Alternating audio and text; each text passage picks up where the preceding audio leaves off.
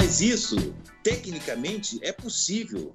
É, tipo assim, é, é, certo que no, na, dentro do contexto do, de um desenho, quando o cara está cantando, na verdade ele está pensando para ele mesmo, ele está filosofando, ele não está cantando, né? Quando você está em casa pensando numa coisa, você não começa a cantar né, no banheiro. Uhum. Oh, meu Deus, o que eu vou fazer hoje? Esse problema. Não. não. Mas dentro desse contexto do filme é assim. Então, mas a voz cantada realmente ela é, às vezes, bastante diferente da falada. Sim, sim. Então, nesse sentido, tem, tem essa, essa, digamos, esse apoio aí, esse, esse coisa. Inclusive, tiveram alguns comentários lá no vídeo do YouTube que falam exatamente isso. A voz do cara é, é super possante lá e o cara é um velho caquético, não sei o que. e tal.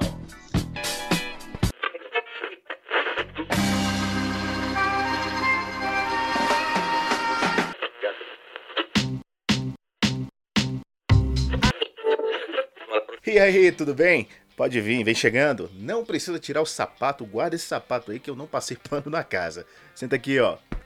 É capaz do sofá beliscar um pouquinho, já vou avisando. Tá meio gasto, meio velhinho, mas eu te garanto que ele é confortável. Uma excelente manhã, tarde ou noite para você que tá escutando. Acredito que você não esteja entendendo muito o que tá rolando, mas vamos lá. Você está no Deixe que Digam, um podcast focado em entrevistas onde eu, Rafael Procópio, converso com um bocado de gente bacana. Todo aquele pessoal que está envolvido em artes, entretenimento, tudo aquilo que a gente mais gosta.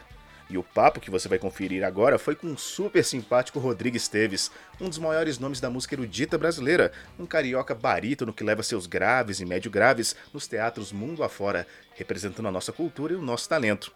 Para você que não é muito ligado em ópera, tá achando o papo meio nhé, Saiba que você já ouviu a voz do Rodrigo num sucesso de bilheteria da Disney. Ah, agora você curtiu a ideia, né? Então é o seguinte, cata seu fone de ouvido, aumenta o som e vamos embora, porque está começando o Deixe que Digam com Rodrigo Esteves.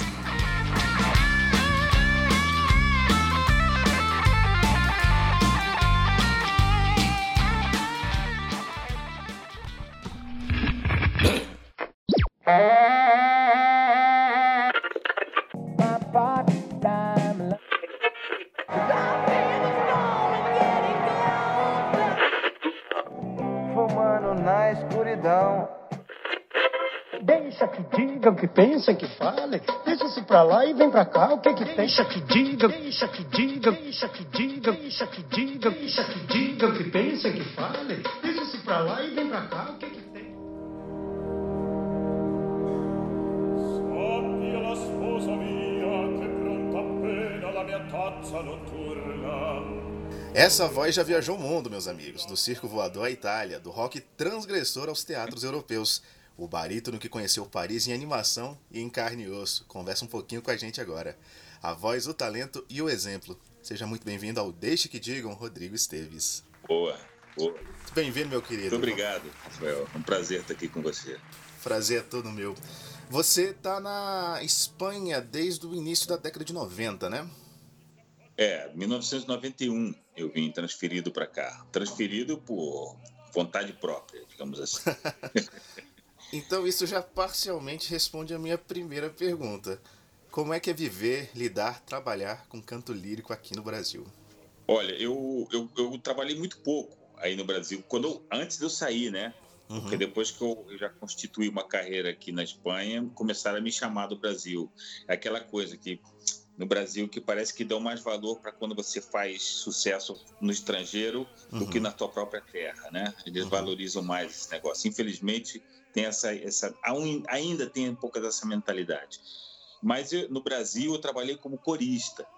Eu terminei a, a faculdade que na época a Estácio de Sá, uh, que virou uma virou uma grande universidade, né? Hoje em Sim, dia. Sim, para tudo quanto é lugar. Na época, na época, em 80 e poucos, ela estava começando ainda.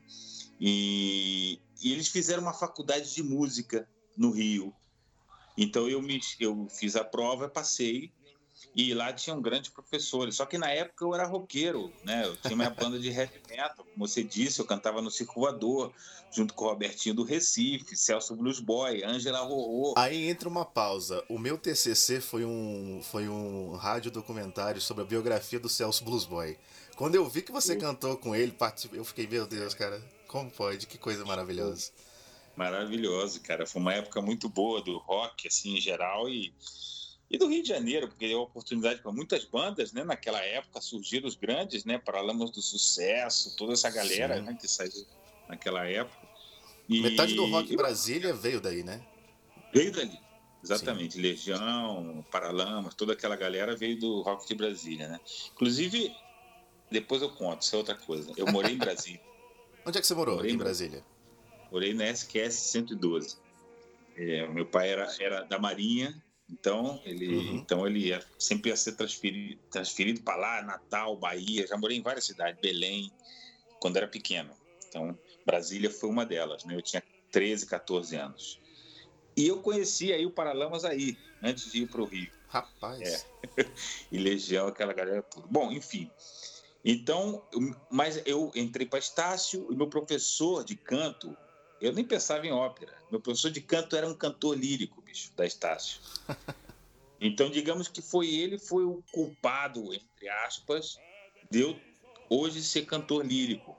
Porque minha ideia era fazer, era, era aperfeiçoar minha voz para cantar pop, rock, rock and roll, entendeu? Só que ele era cantor lírico e começou a me botar aquelas, aquelas canções, né? Oh, oh, oh. E eu falei, porra, não dá. Eu tinha um cabelão até aqui. Eu falei, pô, isso aí não sei onde é que eu fui. Aí eu fui começando a gostar, fui começando a gostar. Eu entrei para um coro chamado Ópera Brasil, que o diretor era o Fernando Bicudo. Uhum. E, e em, em 1990, no início de 91, veio o Plano Collor, que Nossa. acabou, é, acabou com todas as as verbas para cultura, para tudo, a cadeira de poupança, não sei o que, acabou o coro. E eu fiquei com a mão na frente e outra atrás, e meus pais me incentivaram para eu sair do Brasil. Não, você tem que continuar a tua carreira fora. Aí eu falei, é, então beleza. Então eu vim para Espanha. Aí eu saí do coro, vim para Espanha, me meti em outro coro aqui e a minha carreira deslanchou aqui, digamos assim, né? Uhum. E você abandonou, depois disso tudo, assim, totalmente o passado popular, por assim se dizer? Porque você, como você acabou de falar, você veio do heavy metal. Anos depois, a gente percebeu no heavy metal, principalmente do leste europeu, uma aproximação muito grande com o lírico, principalmente no canto. Isso nunca te chamou é. a atenção? Não, não deu aquela aquela vontade não. de voltar com ex? Não, porque não, isso aí primeiro que é uma é uma, é uma como é que se diz? É um tipo, né, de heavy metal, né? É, é aquele heavy tipo aquelas bandas tipo, como é que é o nome? É... Por exemplo, tem o Nightwish, tem uma galera isso, do, do, do, leste isso. europeu. Eu não estou muito por dentro, não, viu, de, de rock. Ultimamente eu escuto algumas bandas assim, a... eu estou muito por mas o seu subtítulo no Skype é do System of Down. É, pois é, mas foi uma das últimas bandas que assim que eu escutei muito mesmo. Eu deve deu muita uhum. pena quando eles terminaram, porque Sim. eu acho que era uma banda dessas que pegou assim forte e veio com um estilo não sei, eu gostava, né? Então é uma coisa de gosto, né? Aí depois do System of Down, nenhuma, nenhuma assim me, me, realmente me chamou. E mesmo também eu perdi interesse de ficar buscando em plataformas, assim, e tal. Mas eu não respondi a tua pergunta. Continuando, como é que é cantar lírico no Brasil, né? É, depois que eu comecei a me estabelecer aqui na Espanha e comecei a cantar papéis mais importantes aqui e tal, eles começaram a me chamar aí do Brasil. Ah, tem um barítono brasileiro que mora na Espanha, olha, tá fazendo uma carreira interessante. Pá, pá, pá, então eu fui, é, eu cantei na Argentina no ano 2000, é, uma ópera chamada Palhate, no Teatro Colón de Buenos Aires, um sucesso. E no Brasil souberam, ah, esse barítono brasileiro cantou na Argentina, vamos escutar, não sei o quê. Então, o maestro John Nashling, que trabalhava, trabalhava na Sala São Paulo, então se interessou por mim, é, me chamou para fazer uns papéis ali.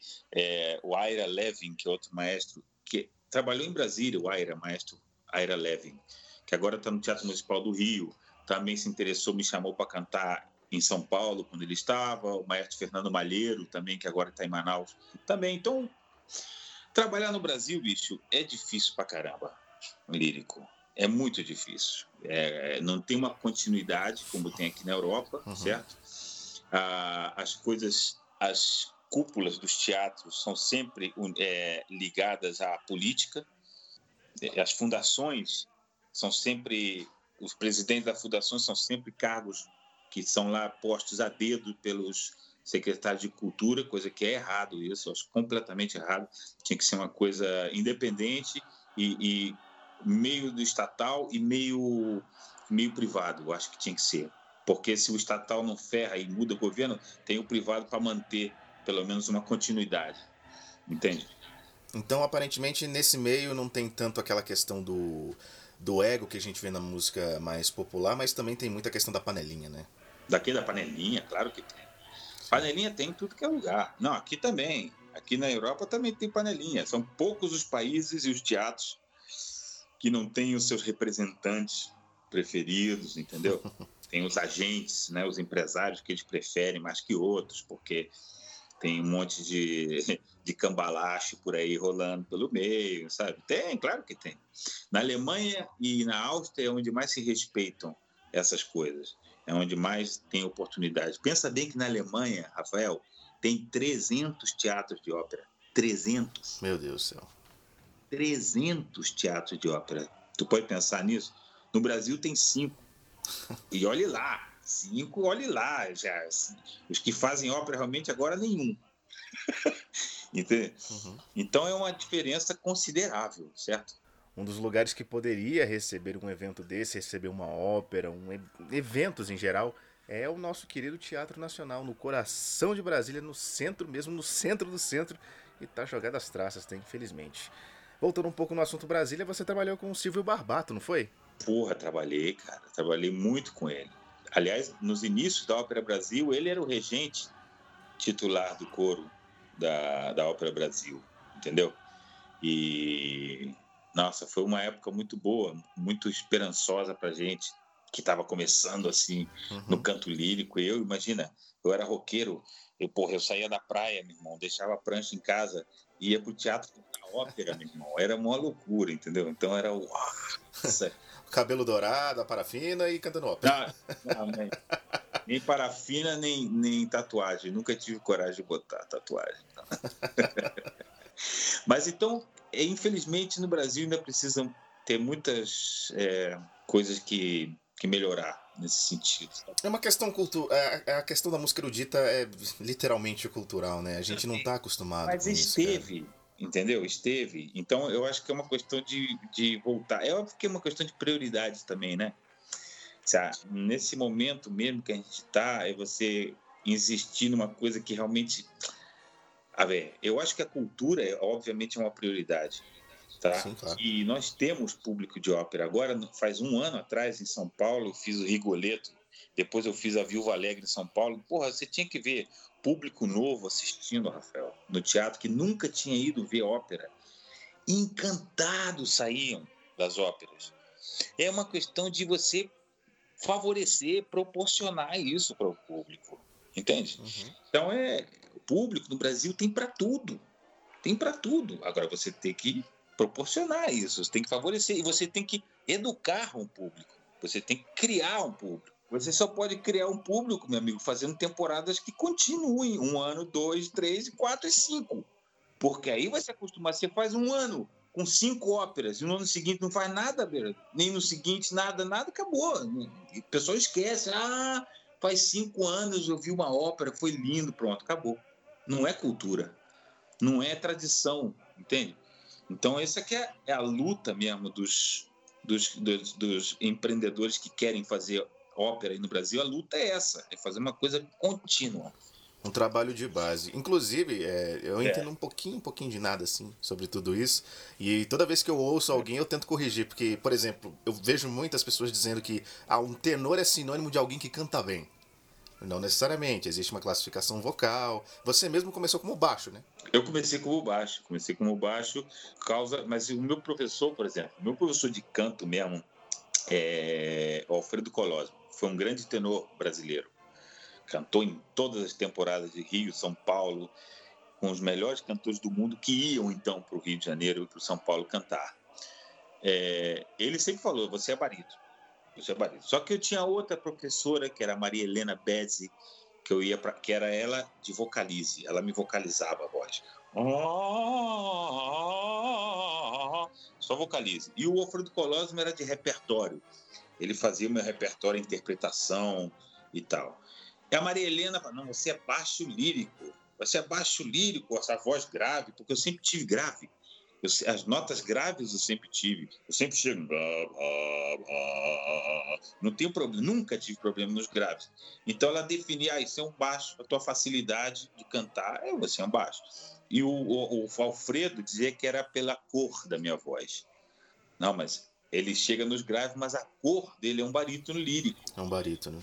Entende? Então, para mim, eu, como eles começaram a discutir entre eles, Você tava só olhando assim, né? É, e eu ali no meio, exatamente. Eu sem experiência nenhuma de porra de voz, de registro, porra nenhuma. Eu falei, porra, caraca, os dois aqui agora discutindo e aqui no meio. Eu falei, é, para. Eu falei, eu vou cantar o que for mais cômodo para mim. E realmente o mais cômodo era baixo, né?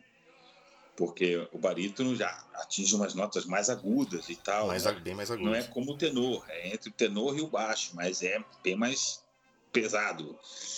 Aí eu, eu decidi ser baixo, entendeu? E comecei a fazer um repertório de baixo, tal, contra e contra a vontade do meu professor, do Alfredo.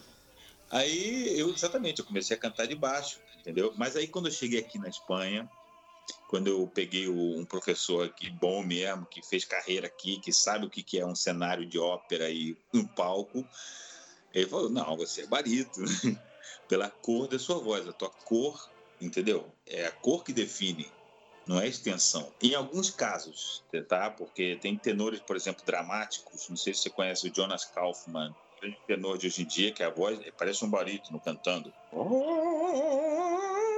E chega numa, umas notas agudíssimas, só que a cor dele é de barito. Mas isso são, são casos raros. Então eu, eu fiz o, o, a mudança, eu fiz aqui mesmo, para o repertório baritonal, eu fiz aqui na Europa, professor. E o foda.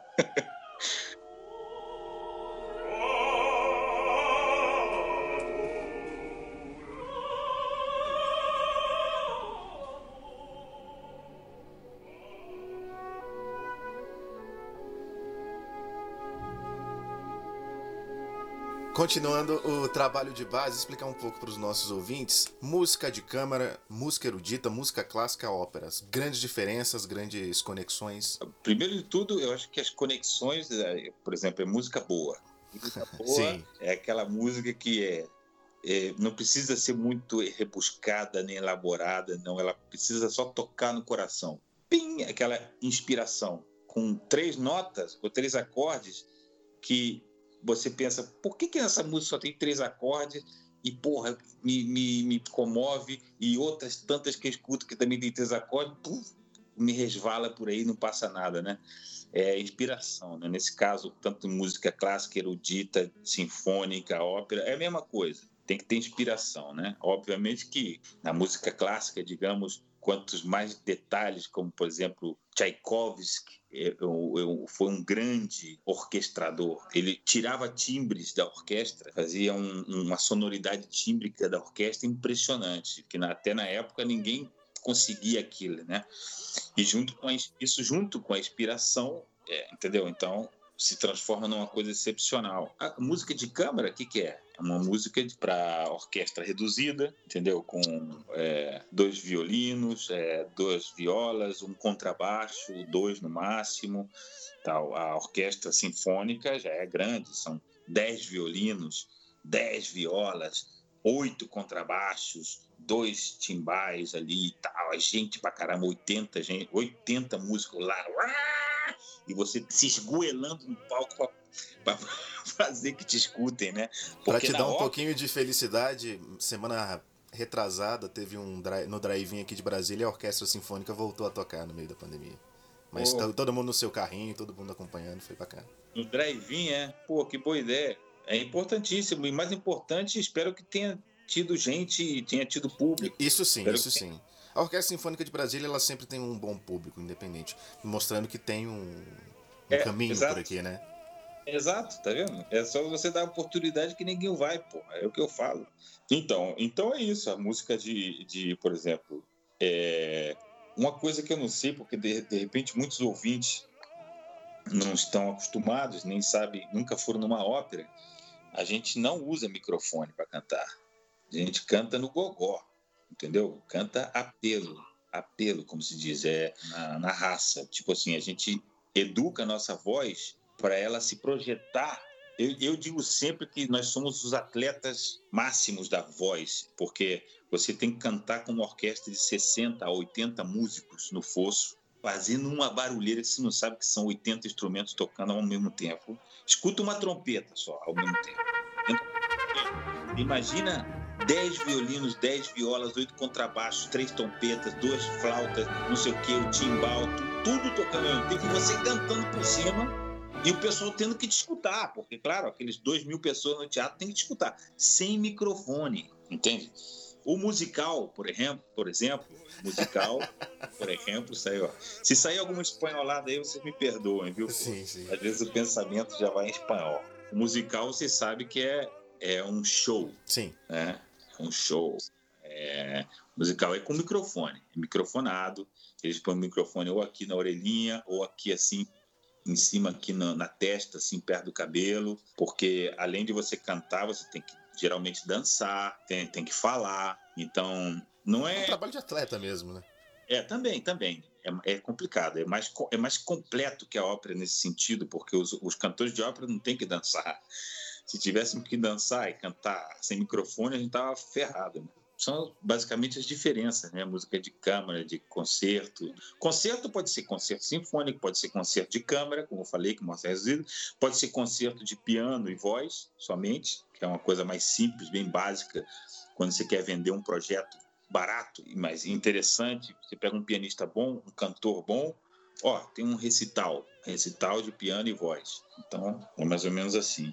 Uma pergunta assim mais geral, o que foi até esse momento que mais te desafiou dentro do seu trabalho e o que é que lhe falta ainda? O que, qual o desafio que você quer daqui para frente? Uma coisa que, que tá na sua cabeça que, poxa, assim que puder eu quero fazer. Porque eu vi uma entrevista, uma entrevista maravilhosa sua com o Lauro Gomes, de acho que tem uns 5 anos atrás, e você fala justamente isso, que o cantor lírico é uma pessoa que está sempre em desafio, que está sempre buscando o seu melhor. E eu acho que por aí deve ter um sonho seu que ainda não foi realizado, que... Rapaz, o que, que tá vindo um sonho meu... Tem algumas óperas que eu gostaria de cantar ainda, que eu ainda não tive oportunidade, né? Porque nessa nossa carreira é, é uma carreira muito muito difícil, porque você tem que ter muita perseverança, muita perseverança, porque tem épocas que você tem muito trabalho, tem épocas que não tem tanto. E nessa época que não tem tanto, você tem que ter disciplina para se manter.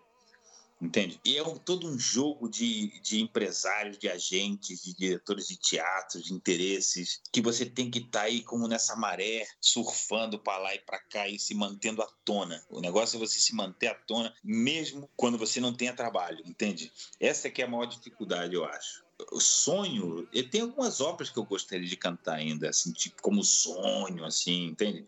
Porque eu já ganhei, já cantei em grandes teatros, então isso como sonho, porra, eu me lembro quando eu estava começando aí no Rio de Janeiro, meu grande sonho era cantar no Teatro Municipal do Rio de Janeiro.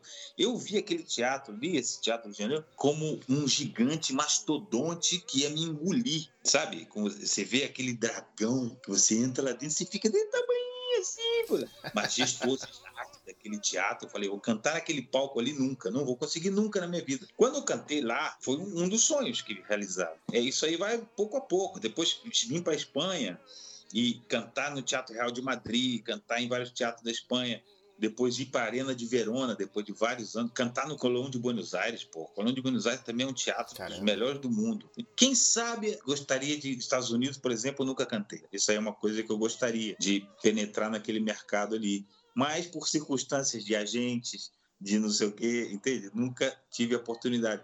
Quase cantei no início do ano passado, perdão, no início desse ano, mas não rolou por causa que a política do Trump de proteção dos próprios artistas, não sei o quê, não me permitiu, porque eu, eu como sendo europeu, meu, eu ia com passaporte europeu, sou brasileiro também, eu tenho os dois passaportes, né? Mas eu ia com passaporte europeu, porque não tinha ele não precisava de tanto requerimento como o brasileiro precisa, certo? Eu justamente por isso deu errado, porque existe agora uma lei de proteção do artista estadunidense que eu acho bom, mas que deram prioridade para um artista de lá. Então eu não fui.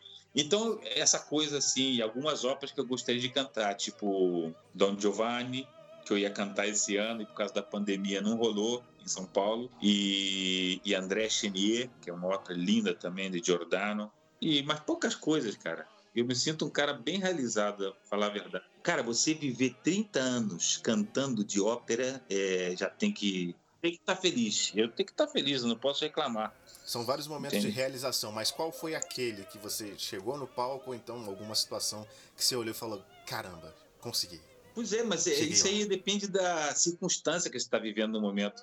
Quando, como eu te falei antes, é, pisar no palco do Rio de Janeiro uhum. e cantar uma ópera lá pela primeira vez já foi uma das realizações. Depois, como já, já tinha minha carreira, já tinha crescido um pouco mais, pisar no palco do Teatro Colón de Buenos Aires, porra, foi outra. Pisar no palco da Arena de Verona, meu amigo, e ver 20 mil pessoas cantando a Tosca é, do, do Hugo Diana, que é um diretor argentino dos mais, uma das, das produções mais lindas que, tem lá. É uma emoção e vestir o vestuário de grandes cantores líricos que vestiram aquele mesmo vestuário que eu estava vestindo ali. Então é uma emoção. Essa foi uma das grandes emoções. Sair naquele cenário ali da Arena de Verona e participar daquela, daquela magia, porque é uma magia, né? Ali, né? E ali também é sem microfone, viu? É o ar livre.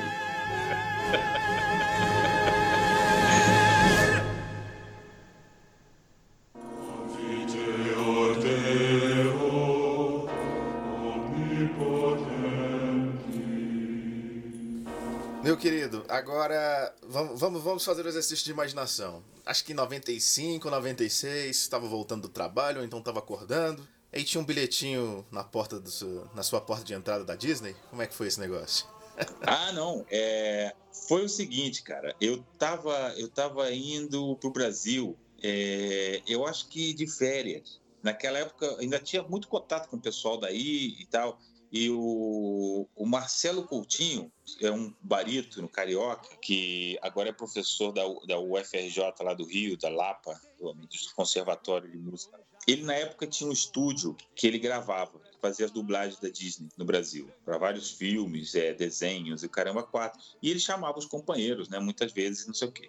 E ele soube que eu estava vindo e uhum me propôs, falou, você não quer fazer uma, uma, audição porque você faz uma, você não, não, não era escolhido a dedo, ele escolhia a pessoa, a, eu, a pessoa grava, manda para os Estados Unidos e lá eles têm uma série de, de e fazem um, um, uma seleção, certo? É, fui na amizade e falei, ó, isso aqui tal, um filme do Corcunda de Notre Dame e tal, é, o papel é esse, você quer cantar essa coisa, tá afim? Falei, tô. Fui no estúdio, fiz a gravação, ele mandou para os Estados Unidos. Porra, depois de dois, três meses assim, Rodrigo, tu foi escolhido, compadre. Eles se amarraram na tua voz, não sei o que. Eu falei, não acredito, velho. Que isso? Quem acompanha o filme é, é, muito chocante. Se bem que o, o, personagem, o qual você dá a voz, o Frollo, ele começa a cantar bem no comecinho. É. Mas ele é uma figura lânguida, uma figura esguia, uma figura meio nojenta. Hum. E quando vem a sua voz, é um choque de realidade que é aquela voz poderosa, potente, que não compete com o corpo, aquele corpo mesquinho. Pois né? é, isso aí até... Mas é maravilhoso. Não, é, é, dá uma mas o, aí. O espectador fica encolhidinho. Mas você veja que bem que, por exemplo, eu vou fazer um comentário técnico nesse sentido, certo? Uhum. É, realmente, se você analisar bem, a minha voz é bem mais juvenil que o personagem. Sim, sim. Cantada. Sim. Certo? Mas isso, tecnicamente, é possível. É, tipo assim, é certo que no, na, dentro do contexto do, de um desenho, quando o cara está cantando, na verdade ele está pensando para ele mesmo, ele está filosofando, mas o personagem, eu, eu realmente. Isso aí é uma coisa da produção, né? Eu não pude fazer nada. Eu, eu, eu aceitei, né? Obviamente. Eu vou dizer não para Disney? Claro que não, né? Ainda bem que você aceitou, que ficou Porra, um trabalho maravilhoso, cara. Claro, eu aceitei e botei a minha voz. É certo que o Marcelo, o Marcelo Coutinho, ele me dirigia. Falou, não, mas, Rodrigo, porque, claro, eu comecei a cantar aquilo ali como se fosse ópera no início, né? Beata Maria, eu sou um homem justo e bom. Não, não, não, Rodrigo, canta mais falado. Então eu comecei a suavizar mais. As pessoas agora, agora as pessoas entraram em frenesi. É, aí eu comecei a dar, um, a dar uma, é, nuances mais de fala, mais de, ah, de emoção. E eu vou te matar, não sei o quê, pá. Falando, não, é isso aí, é isso aí, pô. Não é uma ópera, entendeu? É um desenho, você tem que tal. Então, eu aprendi muito também nessa gravação com o Marcelo, né? Que ele já tinha muito mais experiência que eu, né? No negócio de dublagem. E foi, pô, foi, foi muito legal depois ver no cinema a minha voz, entendeu? E depois ver as reações até hoje, depois de tantos anos, as reações das pessoas quando escutam e, e gostam muito ficam muito satisfeitas da. Beata Maria, eu sou um homem justo e bom e por isso posso me orgulhar. Me diga, Maria, por que eu a vi dançar? Porque seu olhar me incendiou.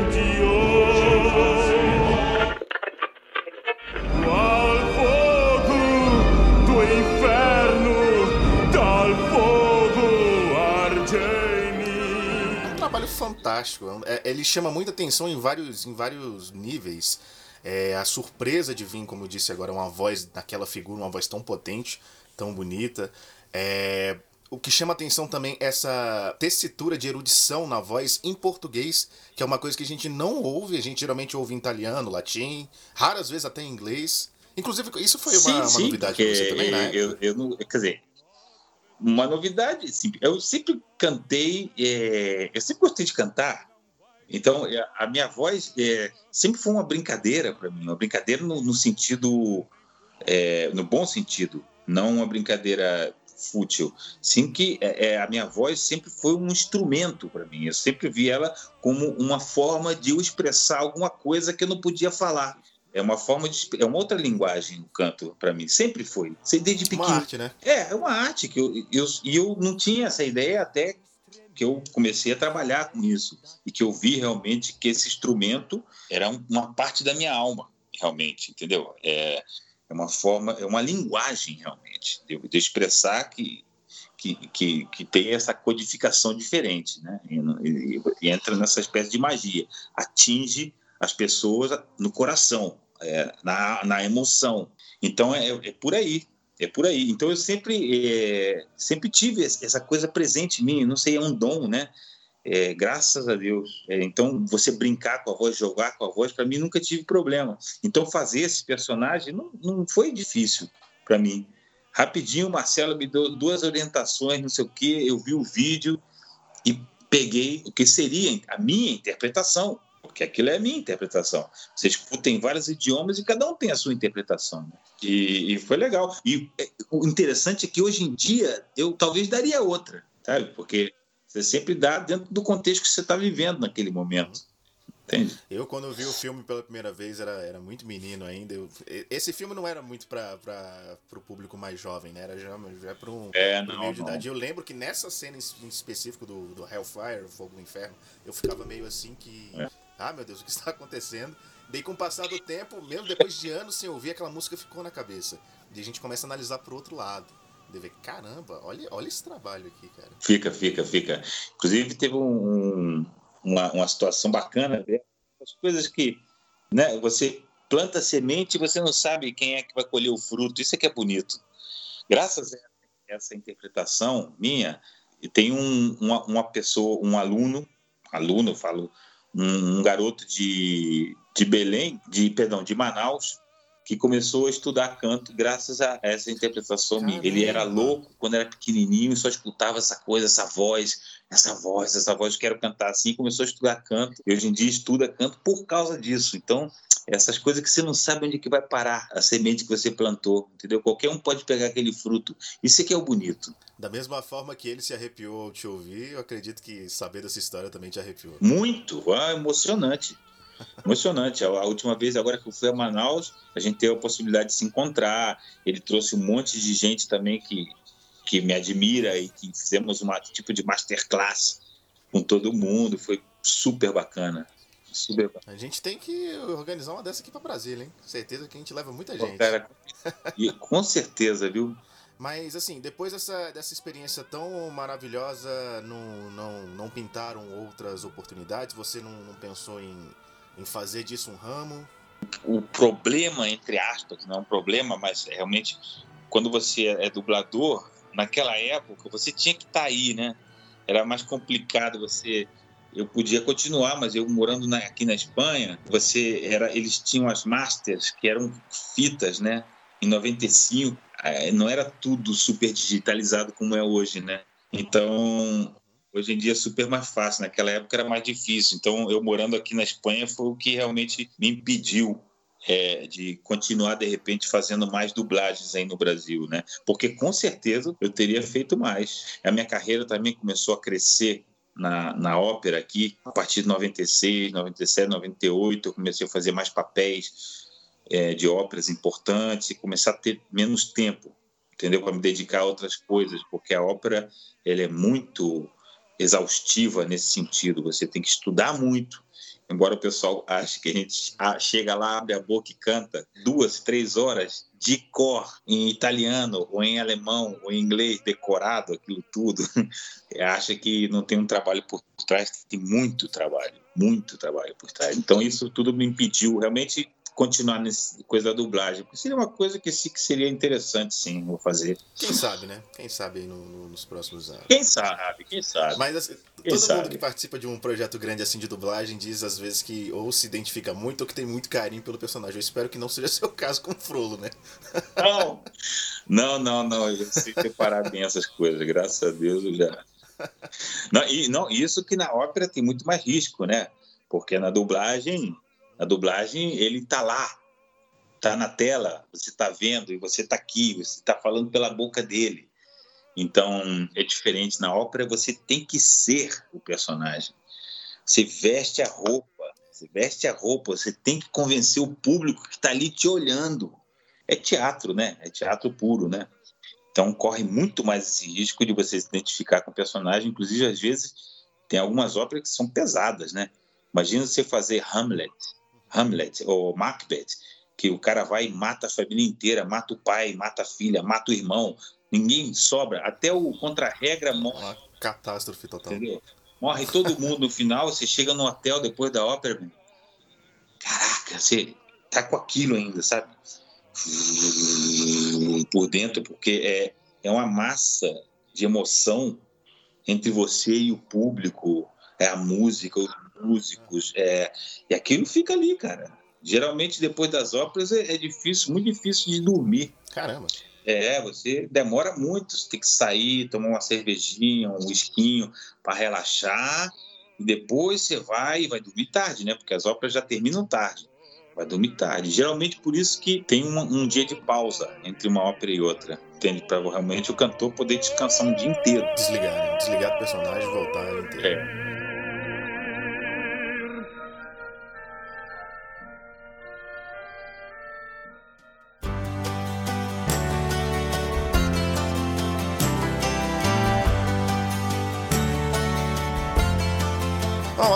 agora que, que me veio, lembrando lá do início da nossa conversa. Assim, como você é o nosso triatleta da voz, você e todo mundo que trabalha com ópera e com música erudita, por que que essa galera Sim. do rock and roll que às vezes tem, pode ter até um, um inteirinho assim mais exaustivo, mas por que que eles não conseguem manter a voz por tanto tempo? É falta de técnica, é abuso, é tudo isso? É, eu acho que é um pouco, um pouco de tudo, né? Embora é, tenha suas exceções, né? A voz muda. A voz é parte do corpo humano. A voz é gerada por dois musculinhos que são as cordas vocais disco. São desse tamanho assim. Pena que os ouvintes não podem ver. Mas é pequenininho as cordas vocais. Realmente são muito pequenas. E é um músculo que tem uma força impressionante, mas é sensível a muitas coisas, né? A catarro, a doença, a gripe, a refluxo. E depende da tua fisiologia e da tua biologia, do teu biorritmo, de como você leva a vida, tem gente que é mais resistente que outra, né? Obviamente. O teu mapa corporal não é igual ao de outra pessoa. Tem pessoas que têm a tendência, por exemplo, a ter cãibras, a ter calos. Se você força muito as cordas, pode sair calo. E calo mesmo, mal curado, pode ser um problema para toda a vida. Tem que operar. Às vezes a operação pode sair bem e pode não sair bem, porque esse musculinho, como eu falei, é muito sensível, embora seja muito resistente. Então, é, depende de muitas coisas, né? Eu, graças a Deus, na parte que me toca, eu sempre fui muito abençoado nesse sentido. Eu nasci com as cordas vocais super fortes, bicho. Eu cantei sete anos heavy metal, mas urrando como cachorro velho. Assim, tipo uma coisa absurda. Eu ficava duas mas horas. Puxando pro baixo ou puxando pro, pro agudo? Não, pro agudo! Ah, porra. De, porra, depois você busca vídeo meu do Azul Limão na, na no YouTube, você vai ver, bicho, como é que eu gritava.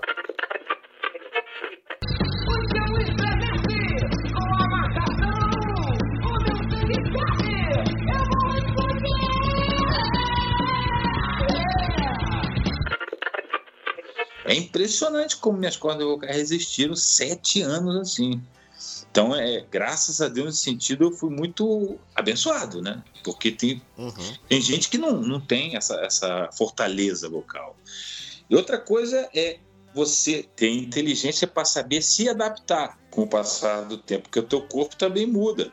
A tua voz, obviamente, também muda. Hoje em dia a gente vê muitos cantores, eu acho que o Bruce Dixon, por exemplo, do Iron Maiden, é um que soube se adaptar. Quem mais? Aquele David Coverdale, até 2000 e pouco, assim, mais ou menos também. Depois eu acho que parou também. Eu fui no show do Scorpions em 2012. O Klaus Meine já estava com 63. Tava cantando super bem. É. O meu querido Axel Rose já perdeu a voz em 2000. Perdeu, pois é, perdeu entendeu? Perdeu. Então é uma, é uma série de fatores que podem influir nesse sentido, né? Rodrigo, e para quem ouviu o nosso papo agora, tá super, já tem essa veia musical no correndo, tá super empolgado e pretende seguir, vou, quero seguir o, o mestre Rodrigo como é que eu faço? Para onde é que eu vou? O que, que eu procuro? É, brother. Aí depende. Primeira pergunta que tem que fazer é que estilo, né? Porque depende, né? É, você quer fazer que é musical, é rock, é pop, ópera, sertanejo. Vamos exatamente pro seu, pro seu, pro seu, pro seu caminho, para ópera. Para ópera, bicho. Para ópera, eu acho que realmente aí no Brasil é complicado. Infelizmente, tem que ser realista, sabe? Você precisa se especializar é, em outro país.